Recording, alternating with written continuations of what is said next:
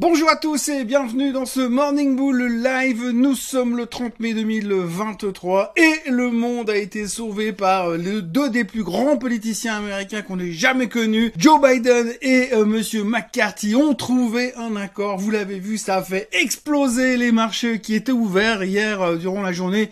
La France a cartonné à la hausse, 0,5% à l'ouverture moins 0,2 à la clôture. Effectivement, rien n'est encore gagné, mais on a un accord, c'est formidable.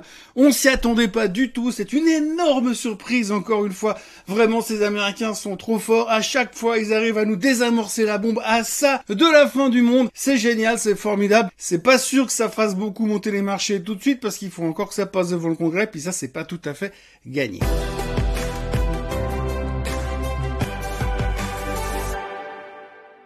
Nous sommes donc l'avant-dernier jour du mois de mai et comme on s'y attendait, il faudra pas me dire le contraire, eh bien ils ont trouvé un accord sur le plafond de la dette. C'est pas complètement gagné en effet puisque ça doit encore être signé par le Congrès et euh, le Sénat. Effectivement, on sait que ça se tient pas à grand chose au niveau des votes. Apparemment, les deux parties ont laissé entendre que leurs membres voteraient dans le sens de cet accord parce que c'est formidable. Mais on voit quand même que certains républicains sont pas du tout contents de ce qui s'est passé. Il faut dire qu'on va pas pinailler, c'est pas un accord génial c'est un bricolage. Ils ont même pas fixé un plafond un nouveau plafond, ils ont juste supprimé pour l'instant le plafond de la dette jusqu'en 2025. Résultat, le prochain président qui arrivera au pouvoir aux États-Unis va se retrouver avec une dette colossale sans savoir absolument quoi faire, ni où sont vraiment les limites. Et puis alors les coupes budgétaires qui ont été euh, acceptées par McCarthy et Biden sont quelque chose que l'on pourra discuter encore euh, lors des longues soirées d'hiver devant les feux, parce que globalement, on a un peu l'impression que c'est vraiment du bricolage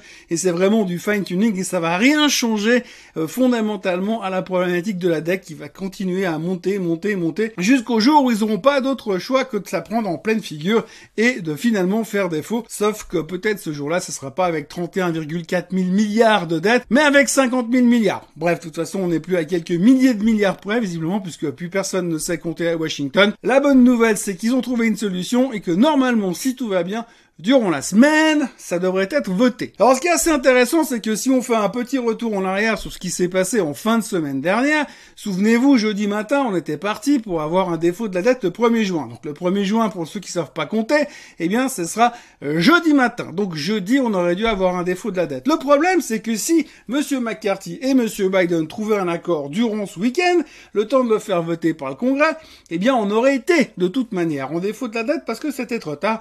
Faut quand même un peu de boulot à mettre en place pour que tout se passe correctement, sachant en plus que lundi c'était Memorial Day et que tout le monde était occupé de se bourrer la gueule à la Budweiser et de manger des burgers. Et donc, comme par hasard, alors qu'on savait que c'était quasiment inévitable de se retrouver dans la panade le 1er juin, Madame Yellen a trouvé une formule miracle pour multiplier les billets de 100 dollars, ce qui fait que tout d'un coup, au miracle, la date de défaut de paiement passait du 1er au 5. C'est extraordinaire, hein. ça fait des mois qu'on nous parle du 1er juin, mais tout d'un coup, en l'espace de quelques minutes, la magie des politiciens américains a fait qu'on s'est décalé au 5 et tout était réglé. Et donc du coup il n'y avait plus qu'à voter et à signer les accords.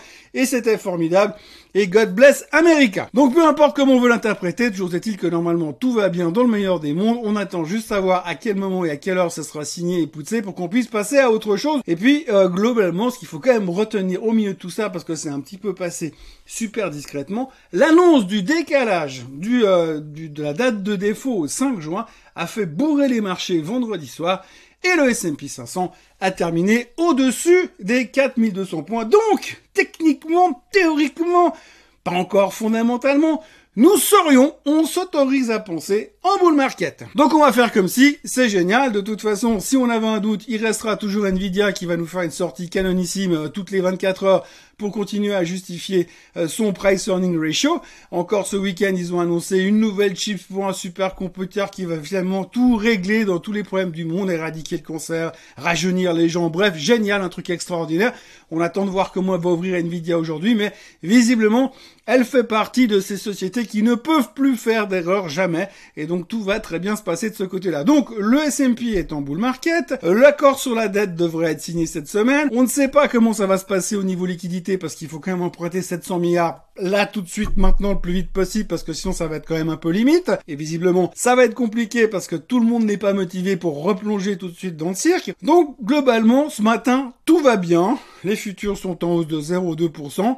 L'Asie se fait démonter parce qu'on se rend compte que euh, le chômage chez les jeunes en Chine est au plus haut depuis euh, la nuit des temps, euh, que la confiance du consommateur en Australie est au plus bas depuis la nuit des temps. Bref, l'ambiance n'est pas forcément géniale en Asie, mais nous on s'en fout parce qu'en Occident et aux États-Unis surtout, eh bien tout va bien aller parce qu'on a trouvé un accord sur le plafond de la dette et ça, c'est quand même génial. Alors oui, on pourrait parler du PCE de vendredi dernier qui était pas extraordinaire parce qu'on se rend compte en effet, si on regarde le verre à moitié plein que eh bien, il y a des postes de l'inflation qui diminuent et ça c'est génial. Par contre, si on regarde le verre à moitié vide, on se rend compte qu'il y a des postes qui diminuaient le mois dernier qui augmentent ce mois. Donc l'un dans l'autre, il n'y a pas grand chose qui baisse au niveau du PCA et on devrait, on pourrait éventuellement se poser des questions sur ce que va pouvoir ou devoir faire la Fed le 14 juin lors de son prochain meeting. Donc on n'a rien réglé du tout de ce côté-là, on n'a rien réglé au niveau de l'inflation, on n'a rien réglé au niveau des taux, le plafond de la dette n'est pas encore signé,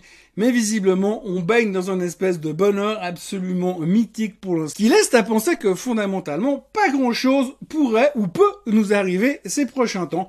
Bref, c'est génial. Et en plus il fait beau. Voilà, ce qu'il faut dire en ce mardi matin, c'est que le week-end c'est dans 4 jours, que la doublette magique de Washington a trouvé une solution pour calmer le jeu au niveau de la dette, pourvu que ça dure, mais a priori, comme on connaît les happy end américains, ça devrait bien se passer, et tout ira pour le mieux dans le meilleur des mondes. À côté de ça, eh bien, on a le gouvernement espagnol qui est dissous parce qu'ils se sont fait planter aux élections régionales, on a Erdogan qui ne devait jamais repasser, bah, qui a repassé quand même, donc la livre turque se fait démonter, par contre, Biden et Macron ont couru à fond pour dire bravo, bravo, t'es notre meilleur ami, on t'adore. Bref, donc du coup, l'hypocrisie maximale, tout le monde était content parce qu'Erdogan est repassé encore une fois, visiblement du côté des Occidentaux, même si c'est pas ce qu'on entend dans les couloirs.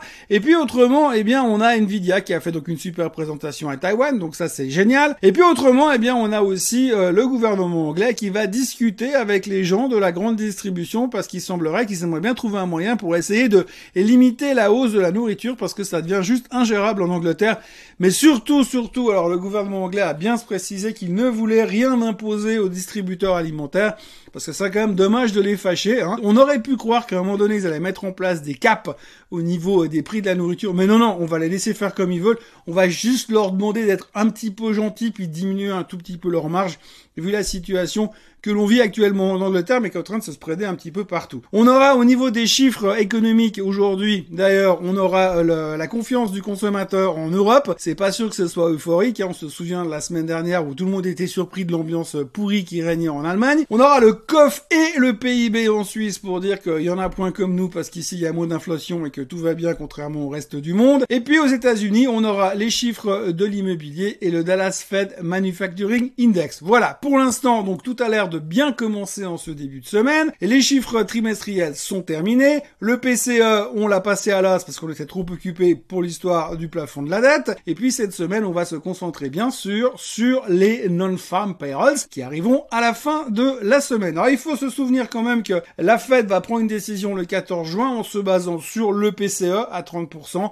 sur les non-farm payrolls à 30% et à 30% sur le CPI qui devrait être publié plus ou moins à la veille euh, du meeting de la fête. Donc grosso modo, on est dans une phase où on va devoir se reconcentrer sur l'inflation, mais avant toute chose, on va quand même attendre le vote du Congrès au cas où il nous ferait une petite surprise.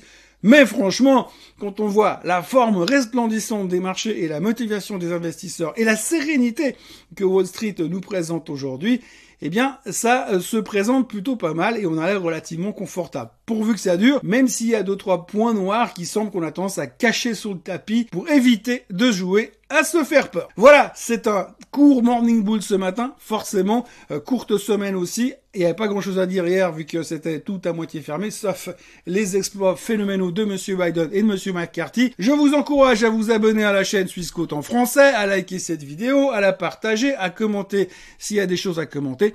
Et d'ici là, passez une excellente journée. Moi, je vous retrouve, bah, comme d'habitude, demain matin, même heure, même endroit, pour euh, voir où on en est euh, du plafond de la dette et savoir si le S&P 500 est toujours en bull market. Bonne journée à tous. Bye bye.